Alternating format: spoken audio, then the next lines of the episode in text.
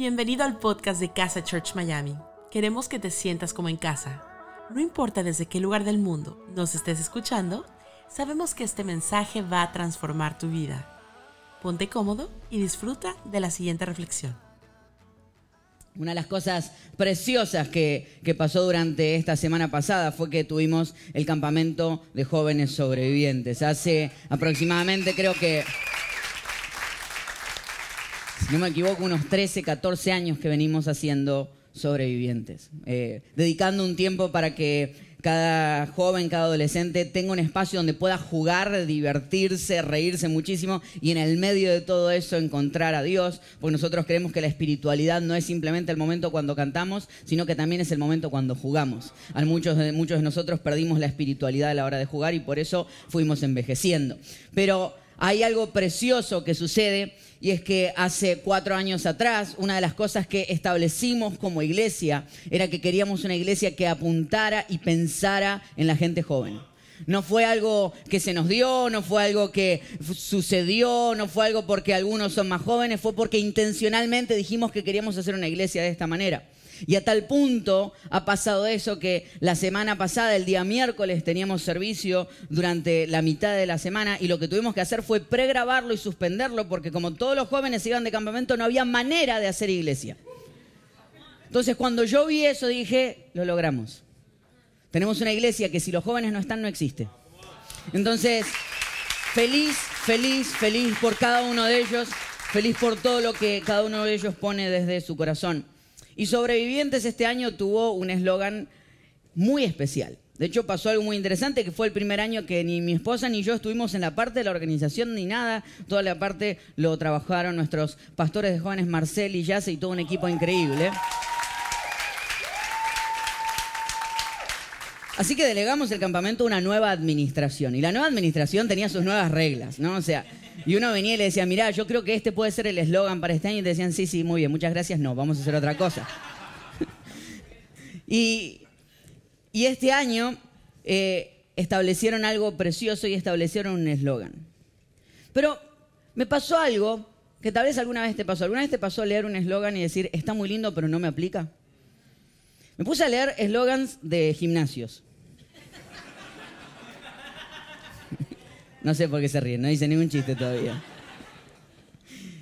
La fuerza no viene de una capacidad física, viene de una voluntad indomable. ¿Será? no pares cuando duela, detente cuando hayas terminado. Yo paro cuando me duele. Antes de entrar al gimnasio. Si puedes hablar mientras entrenas, entonces no estás entrenando como se debe. Yo por eso no hablo mientras entreno. Me encargo de hablar solamente. Pero bueno. Tal vez alguna vez te pasó de leer esas cosas y decir, qué, qué bien suena. ¿Viste? Decir, la fuerza no viene una capacidad física, viene una voluntad indomable. Así qué bien suena, pero no me, me queda lejos. No, no siento que aplique a mí. Y este año el eslogan de sobreviviente fue, nada puede detenerte. Y cuando lo leí dije, me encanta, pero hay veces que siento que ciertas cosas sí me están deteniendo. Y tal vez estás conmigo en esto. Tenés unas ganas increíbles de sentirte motivado con respecto a las cosas que estás haciendo, pero alguna vez te has sentido que te han detenido. Y la realidad más pura es que es cierto.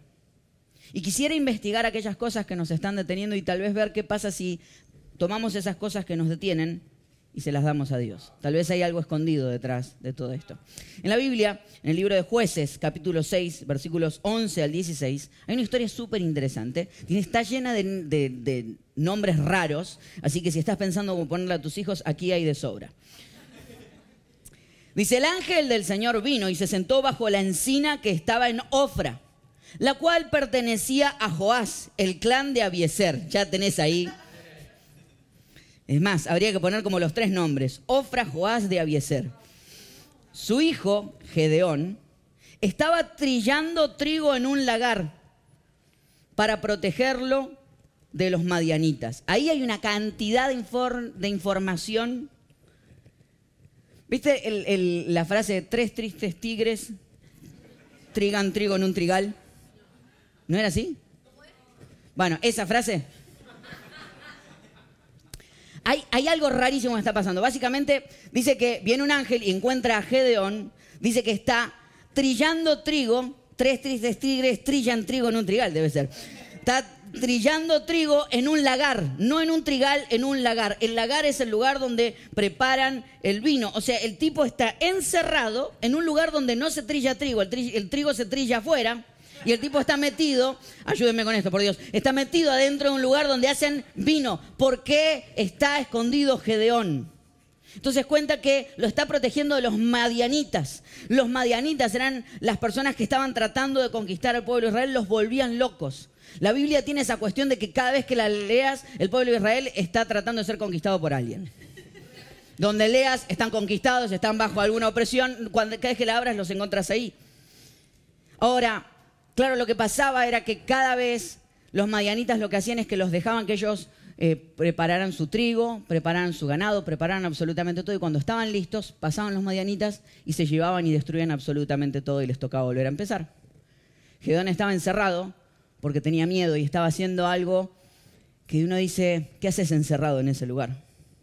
Cuando el ángel del Señor se le apareció a Gedeón, le dijo, el Señor está contigo, guerrero valiente. Pero Señor, replicó Gedeón, si el Señor está con nosotros, ¿cómo es que nos sucede todo esto? ¿Dónde están todas las maravillas que nos contaban nuestros padres cuando decían el Señor nos sacó de Egipto? La verdad es que el Señor nos ha desamparado y nos ha entregado en manos de Madián. Gedeón no tenía tiempo que perder. Apareció un ángel y, el ángel le dice, Dios quiere liberarte. Y Gedeón dice, a mí no me importa nada. No sé cuántas veces en tu vida hablaste con un ángel, pero Gedeón vio al ángel y dijo, a mí no me importa nada. Yo me voy a quejar igual. El Señor lo encaró y le dijo, ve con las fuerzas que tienes y salvarás a Israel del poder de Madián. Yo soy quien te envía. Pero Señor, objetó Gedeón, ¿cómo voy a salvar a Israel? Mi clan es el más débil de la tribu de Manasés y yo soy el más insignificante de mi familia. El Señor respondió, tú derrotarás a los madianitas como si fueran un solo hombre, porque yo estaré contigo. Israel está otra vez detenido. Pero las cosas que las detienen no son externas, porque ellos creen que el problema son los madianitas, son internas. Son cosas que ellos mismos viven. Y hay una realidad es que sí hay cosas que puedes detenerte y es que tú puedes detenerte. A veces son las mismas cosas que nosotros tomamos y decidimos que son las que nos deciden y las que nos detienen. Me puse a pensar cuántos de nosotros tratamos de avanzar en la vida, pero hay cosas que nos están deteniendo. Para esto voy a necesitar eh, una maleta en este momento. Voy a eh, traer una maleta. Es así. Nos están llamando desde Hollywood para preguntarnos cómo hacemos estas cosas. Y hay uno que a veces uno quiere avanzar, pero la maleta que llevas en tu propia vida es tan pesada, tiene tantas cosas, que obviamente te estás deteniendo a ti mismo porque vamos a hablar un poco primero de, tal vez de los errores. Y los errores que cada uno de nosotros mismos comete. Y son los que nos están deteniendo.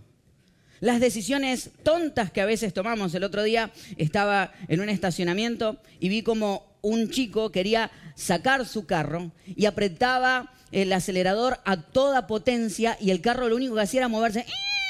Claro, lo que no se dio cuenta es que tenía el freno de mano puesto, por lo cual las ruedas de atrás no se movían. Yo sé que para muchos de ustedes esto es información nueva, pero si pones el freno de mano, las ruedas de atrás no se mueven. Algunos se enteraron hoy. Entonces, no importa cuánta fuerza le pongas, como tomaste la decisión tonta de poner un freno que no estás dispuesto a quitar, no vas a avanzar nunca. Israel estaba donde estaba porque había tomado una tonta decisión. Había escogido otros dioses. El mismo Dios que los había sacado de, Egipto, él dijo, no, no, dijeron, no, ¿por qué no, ¿por qué no volvemos a adorar a nuestros propios dioses o a los dioses que hicimos con nuestras propias manos? Hablemos un poco de las inseguridades que a veces nos detienen. Cuando uno está lleno de opiniones mentales que una y otra vez te detienen y no te dejan avanzar.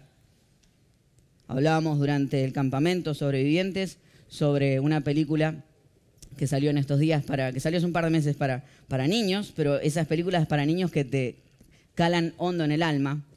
Y hablaba la importancia de que todos tenemos un Bruno en nuestra cabeza, alguien que nos dice que no podemos.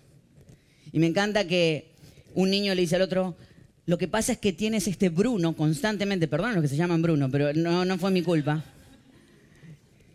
Entonces él le dice, cada vez que esas inseguridades te ataquen, lo que tenés que gritar es, silencio Bruno. Silencio Bruno. Y allí trataba de silenciar sus propias inseguridades.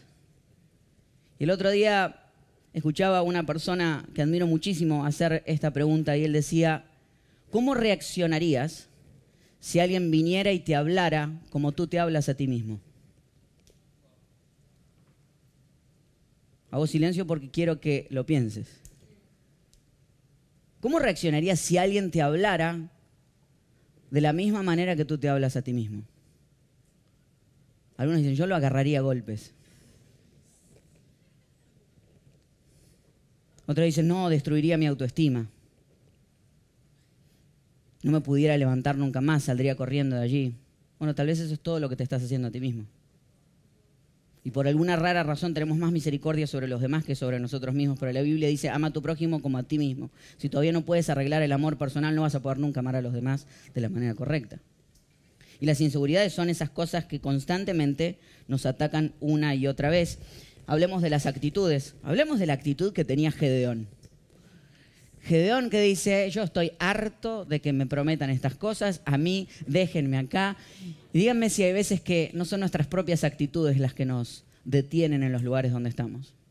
¿Por qué, ¿Por qué hablo de las actitudes? Porque muchos creen que las cosas que nos detienen son externas, pero no tienes control sobre lo externo, pero tienes todo el control sobre las cosas que pasan dentro tuyo. De la piel para adentro tienes todo el control. Entonces la actitud con la que enfrentas las cosas es importante. Hablemos de las habilidades que no tenemos.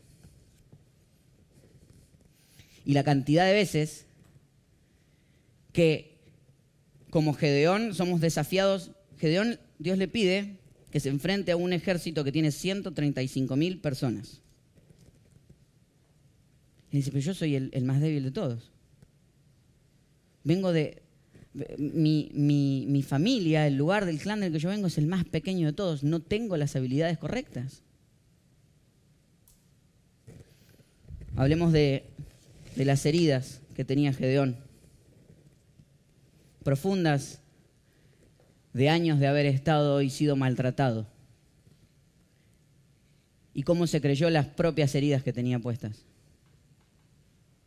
Y cómo muchas veces lo que hacemos con las heridas internas es que queremos empujarnos a seguir avanzando, pero no podemos. Durante las Olimpiadas de este año, una, una chica que estaba en, en el grupo olímpico de Estados Unidos, que era una gimnasta, decidió retirarse porque la ansiedad y el estrés le estaban afectando. Y recibió cantidad de críticas. ¿Cómo puede ser que llegaste a ese lugar y por una ansiedad te bajas de eso? Y una de las frases que ella dijo me marcó muchísimo. Ella dijo, si yo en un salto me hubiese lesionado un tobillo, la gente estaría diciendo, pobrecita, como se lesionó un tobillo ya no puede seguir. Pero todavía tenemos un gran estigma sobre las heridas internas. Porque si estás herido internamente, lo único que viene y te dicen, dale, dale, que hay que seguir. Que no pasa nada. Pero lo que pasa es que seguir cuando estás roto por dentro es muy difícil. Pero hablemos también de lo que hacía Gedeón, que en el medio de todo eso, en vez de tratar de buscar a Dios y batallar, empezó a tratar de trillar trigo en un lagar. Tres tristes Gedeones trillan trigo en un lagar.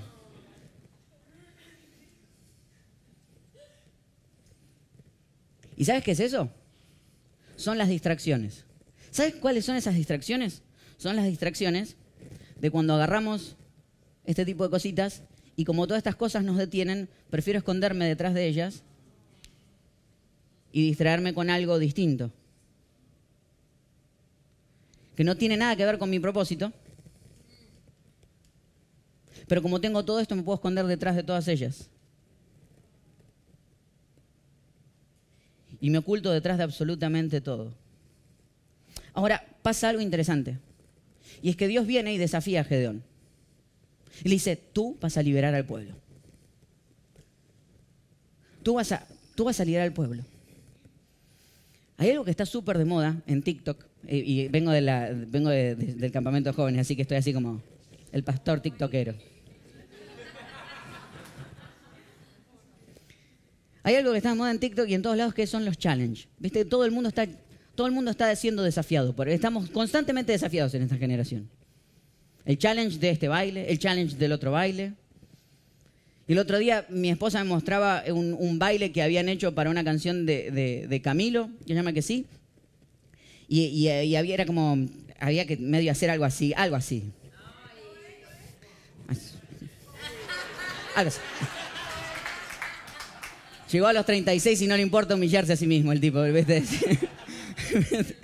eh, y, y me mostraba a mi esposa una nenita que debía no tener más de cuatro años y bailaba, pero de una manera que nunca en la vida, ni que, ni que muriera y volviera a nacer, eh, pudiera bailar como ella. Entonces, es como que siempre estos desafíos, aquellos que somos seres humanos normales, es como que siempre nos quedan lejos. Y a mí me encanta ver cuando lo hacen los desafíos y son los que, están los que saben bailar y están los que les hacen el desafío y no saben bailar y tratan de hacerlo. Entonces yo como no lo hago, me burlo de los que lo hacen mal. Entonces me pongo a mirar y a mirar como aquellos quedaron en ridículo para tratar de hacerlo. Entonces vos ves que les sale mal. ¿Por qué? Porque son gente normal. Porque no son bailarines profesionales, son gente normal. Y, hay algo interesante que me sorprendía, y es que cada vez que abro la Biblia, Dios busca y desafía personas que no tienen las capacidades suficientes para hacer lo que Dios quiere que hagan. Son gente normal.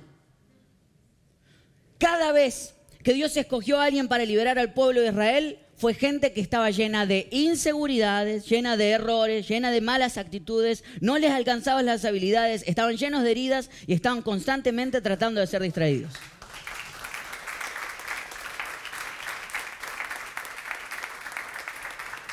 Entonces, aprendí algo. Y es que Dios usa gente normal. Y me hizo bien. Porque si te pasa como a mí, me siento exageradamente normal.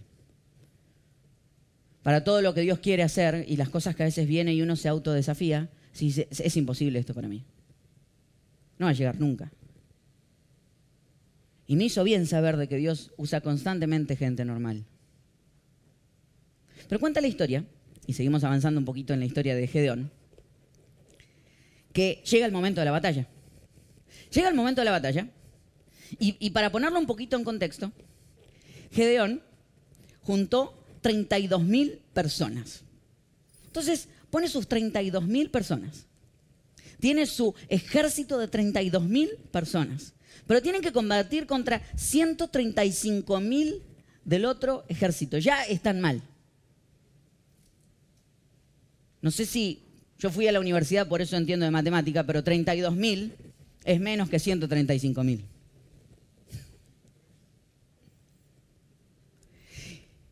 Y, y ya de por sí, Gedeón no le venía yendo muy bien.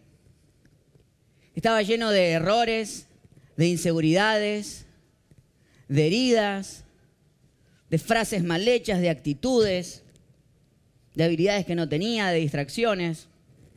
Ya de por sí a Gedeón le venía yendo mal. Pero fíjate lo gracioso de lo que sucede. Estamos metiendo pura historia. Hoy estoy más histórico. Jueces capítulo 7, adelantamos un poquito, versículos del 1 al 8.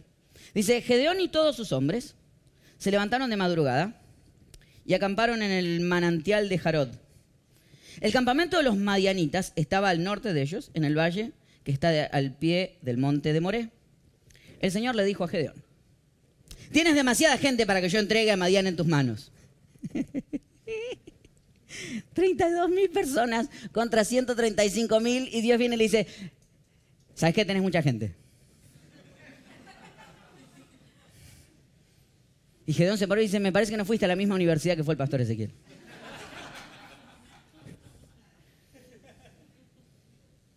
Al fin de que Israel no vaya a jactarse contra mí, y diga que su propia fuerza lo ha librado.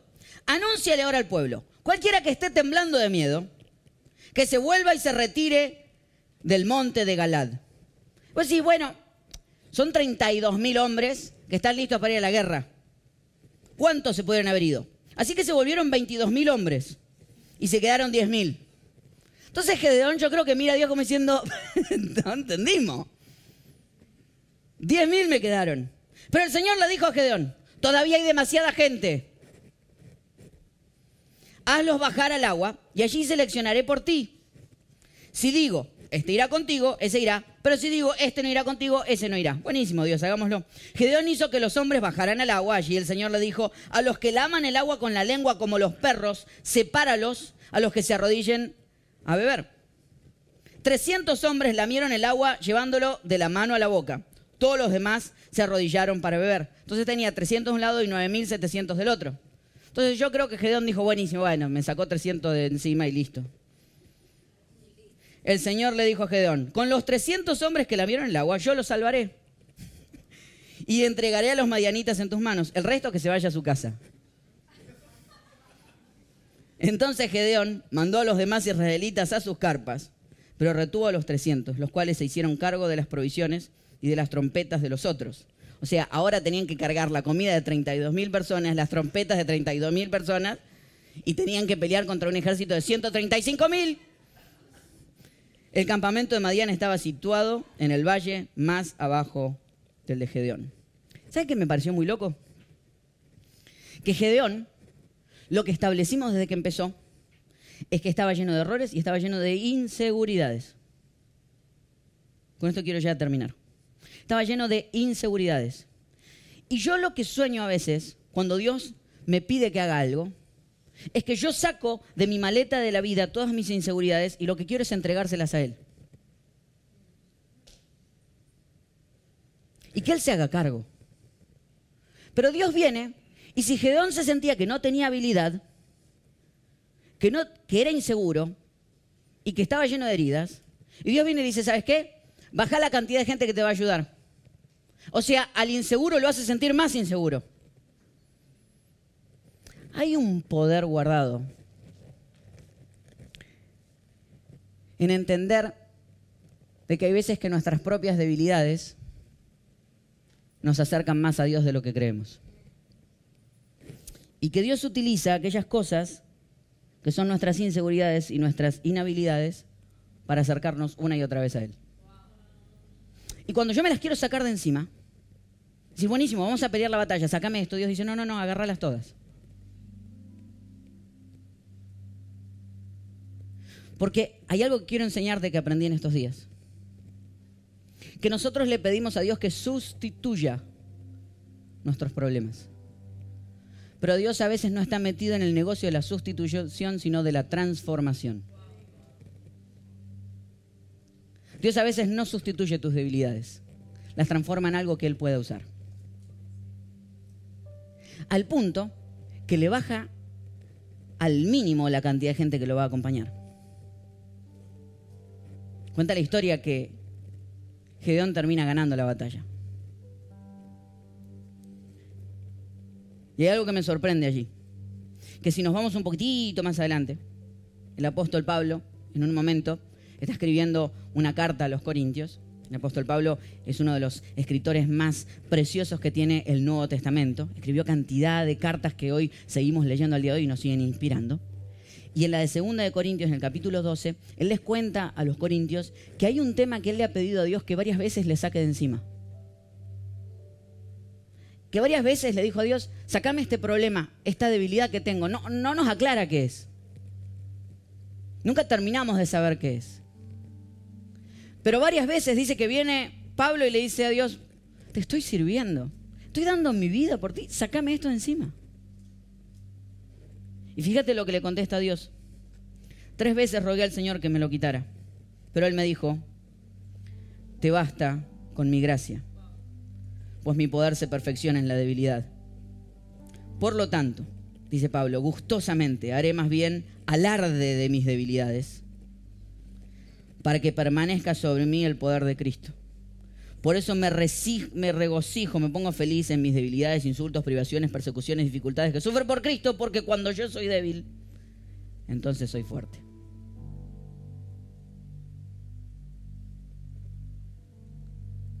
Dios le dijo, lo que pasa es que cuando aceptas que eres débil, dice Dios, yo puedo ser fuerte en tu propia vida.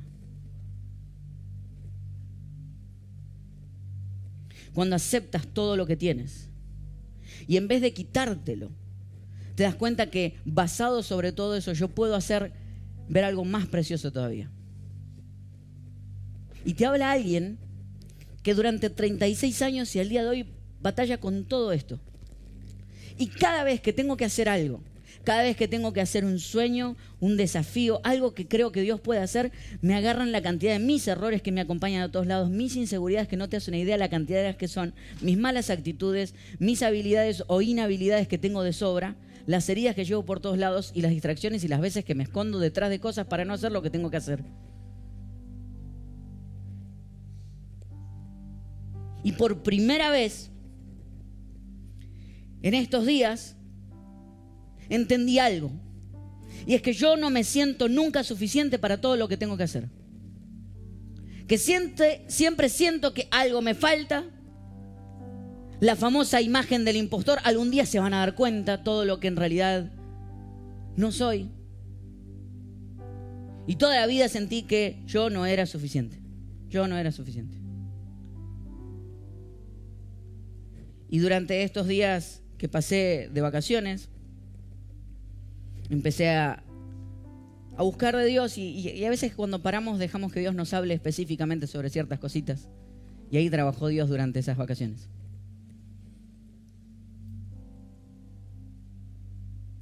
Y terminé enganchado con una canción que habla de que Dios es suficiente. Yo le dije, pero no entendías, yo sé que tú eres suficiente, el problema es que el que no soy suficiente soy yo. Y Dios me dijo, esa es la clave. Que como tú eres mi hijo, si yo soy suficiente, tú eres suficiente. A tal punto llegué que me lo terminé tatuando por primera vez, mi primer tatuaje. Y me puse la palabra enough. Y me puse un puntito al final, como decir, es suficiente. Y me pasó algo, mientras me estaba haciendo el tatuaje, que por ahí los que ya se han hecho son más expertos en el tatuajismo. Mientras me lo estaba escribiendo, como la palabra está en inglés, empecé a pensar si estaba bien escrita.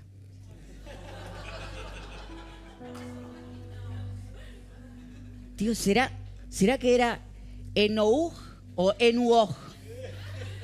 Digo, ¿será que lo puse bien? Y para colmo, como para colmo soy miedoso, no miraba nunca la aguja, estaba así, yo decía, Dios, que lo haya escrito bien, que lo haya escrito bien, que lo haya escrito bien, que lo haya escrito bien.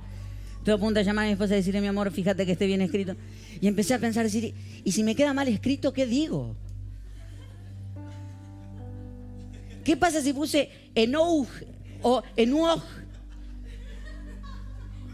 ¿Qué hago? Y me vino una revelación creativa. Bueno, digo, si está mal hecho, lo que voy a decir es que soy suficiente aún con todas mis imperfecciones.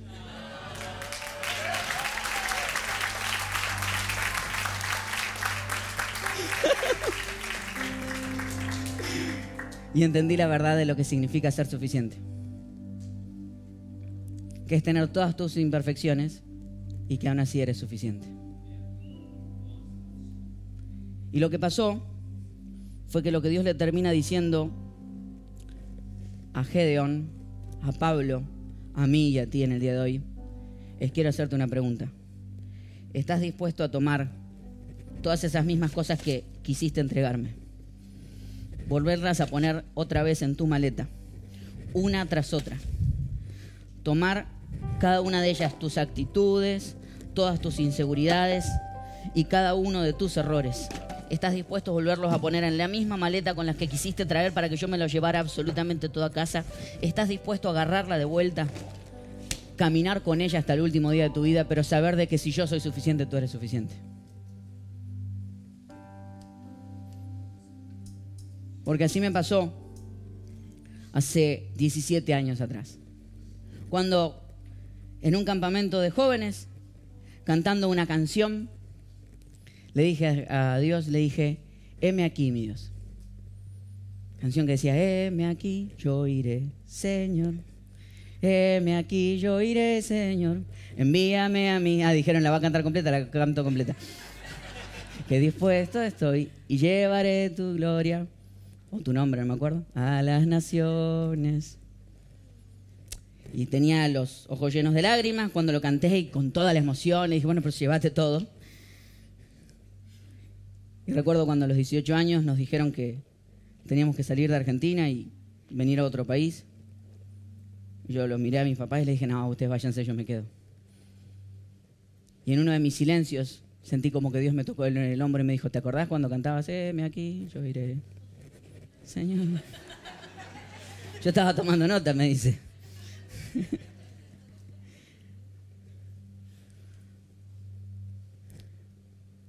Porque Dios no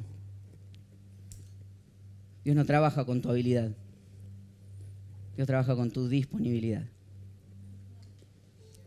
Y quería saber, me dice Dios, si estabas disponible para hacer todo lo que quiero hacer. Ese día empaqué todas mis inseguridades, mis heridas, mis errores, mis faltas de habilidades, mis problemas, mis distracciones. Y le dije, Dios, si aún con todo esto puedes usarme, entonces yo estoy dispuesto. Y mi llamado hoy es simple. Es desafiarte a esto mismo. Si estás dispuesto a que Dios tome todo lo que eres y en vez de cambiarte y solucionarte los de un día al otro, puedes todavía quedarte en el gran sueño de Dios. Y decir, yo te traje mis heridas, las habilidades que no tengo, mis inseguridades, mis errores, todo lo que me dijeron y no pude superar. Y si estás aún así dispuesto de hacer algo conmigo, yo estoy dispuesto a decirte que sí. Y es el desafío que todos los días agarro en mi propia vida y es tomar mi propia maleta, anhelando que algún día sea un poquito más liviana. Pero mientras tanto que no lo sea, todavía estoy dispuesto a seguir trabajando con Dios porque emprendí algo. Y es que el eslogan era Nothing can stop you. Y la palabra you al final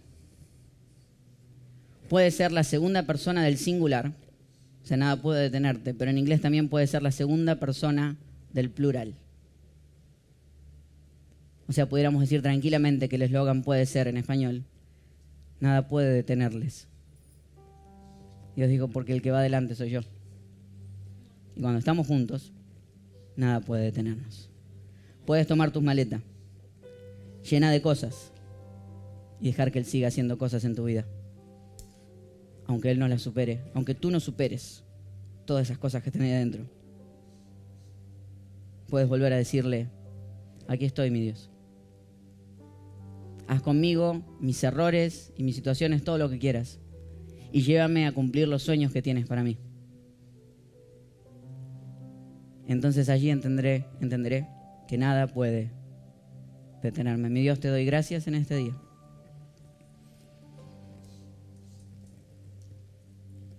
Porque sigues escogiendo gente rota y gente normal.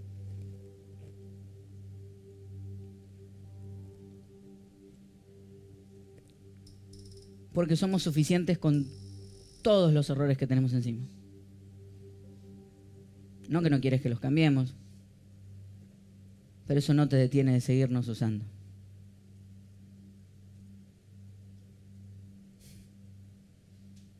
Mi Dios, una y otra vez abrimos la maleta, sacamos nuestras cosas y una y otra vez creemos que esas cosas nos descalifican y tú dices, esas son específicamente las que te califican. Yo oro a mi Dios por aquellos que han estado detenidos durante demasiado tiempo porque se creyeron todas las historias que su cabeza les siguió contando. Mi Dios, y que entendamos que tú tienes mayor capacidad de transformar a alguien que está en movimiento que a alguien que está quieto. Ponnos en acción. Úsanos para lo que quieras usarnos. Ponnos planes de esos que están por fuera de lo que podemos lograr.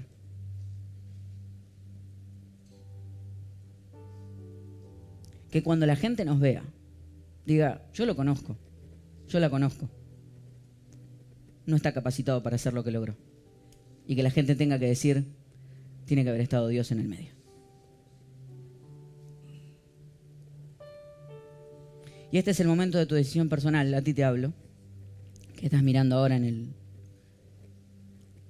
a través de YouTube o aquí que estás en el estudio.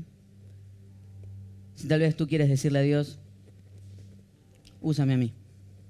Yo estoy dispuesto. Úsame a mí, yo estoy dispuesto. Úsame a mí, yo estoy dispuesta. Haz algo conmigo, lo que quieras hacer.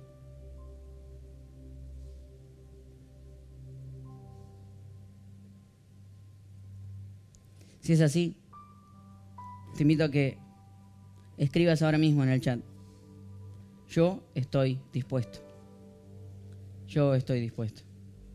Que si estás aquí, a que puedas hablar con Dios y decirle, yo estoy dispuesto.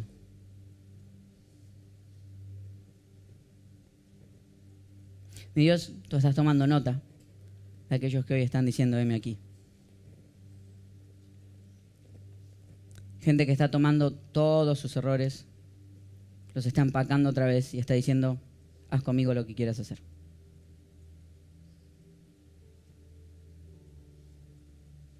Señor, no los dejes ni dormir de los sueños que pongas dentro de ellos. Hazlos sentir constantemente el miedo de que lo que estás poniendo en ellos solamente se cumple cuando tú estás con ellos. Y ponnos en movimiento. En el nombre de Jesús. Amén. Amén. Sabes, si esta es tu primera vez con nosotros, yo quiero desafiarte a que tal vez hoy le digas sí a Jesús y le abras tu corazón. Y, yo sé que cuando llegan estos momentos, es donde dicen, bueno, acá es donde me están hablando, acá es donde están tratando de venderme la religión de ellos. Error. Nuestra idea no es que cambies de religión. Nuestra idea es que cambies de relación. Quédate con la religión que quieras, pero empieza una relación con Jesús. Las mejores cosas no se han dado dentro de los marcos de religión, sino de relación, porque lo que menos necesita este mundo es una división más. Pero todos necesitamos tener una, una relación con nuestro Dios aún con todo nuestro bagaje. Y que esto no te descalifica, sino que te califica profundamente para encontrarte con Él. Ya que si esta es tu decisión en el día de hoy, si por primera vez quieres abrirle tu corazón a Jesús, a que escribas en el chat, en este momento Jesús te necesito. Y si estás en el estudio, lo que vas a hacer es poner tu mano en el corazón. Cuando yo diga tres, uno, Dios te estaba buscando y tú lo sabes. No llegaste aquí de casualidad, no te conectaste de casualidad. Dos, esto no tiene que ver con las historias que te contaron. Esto tiene que ver con las personas que están a tu alrededor. Esto tiene que ver directamente con lo que vas a vivir de aquí en adelante y la historia que tú vas a escribir con Dios. Si estás dispuesto a abrirle tu corazón a Jesús, vas a escribir en el chat Jesús te necesito y si estás en el estudio vas a poner tu mano en el corazón la cuenta de uno, dos y tres. Este es el momento de hacerlo.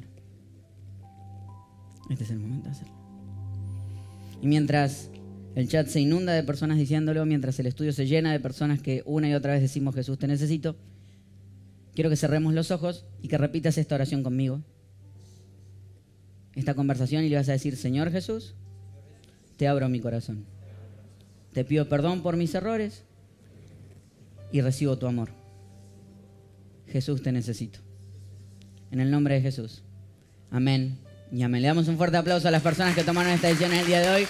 Salimos al chat y les escribimos bienvenido a casa. Bienvenida a casa, qué bueno que estés con nosotros.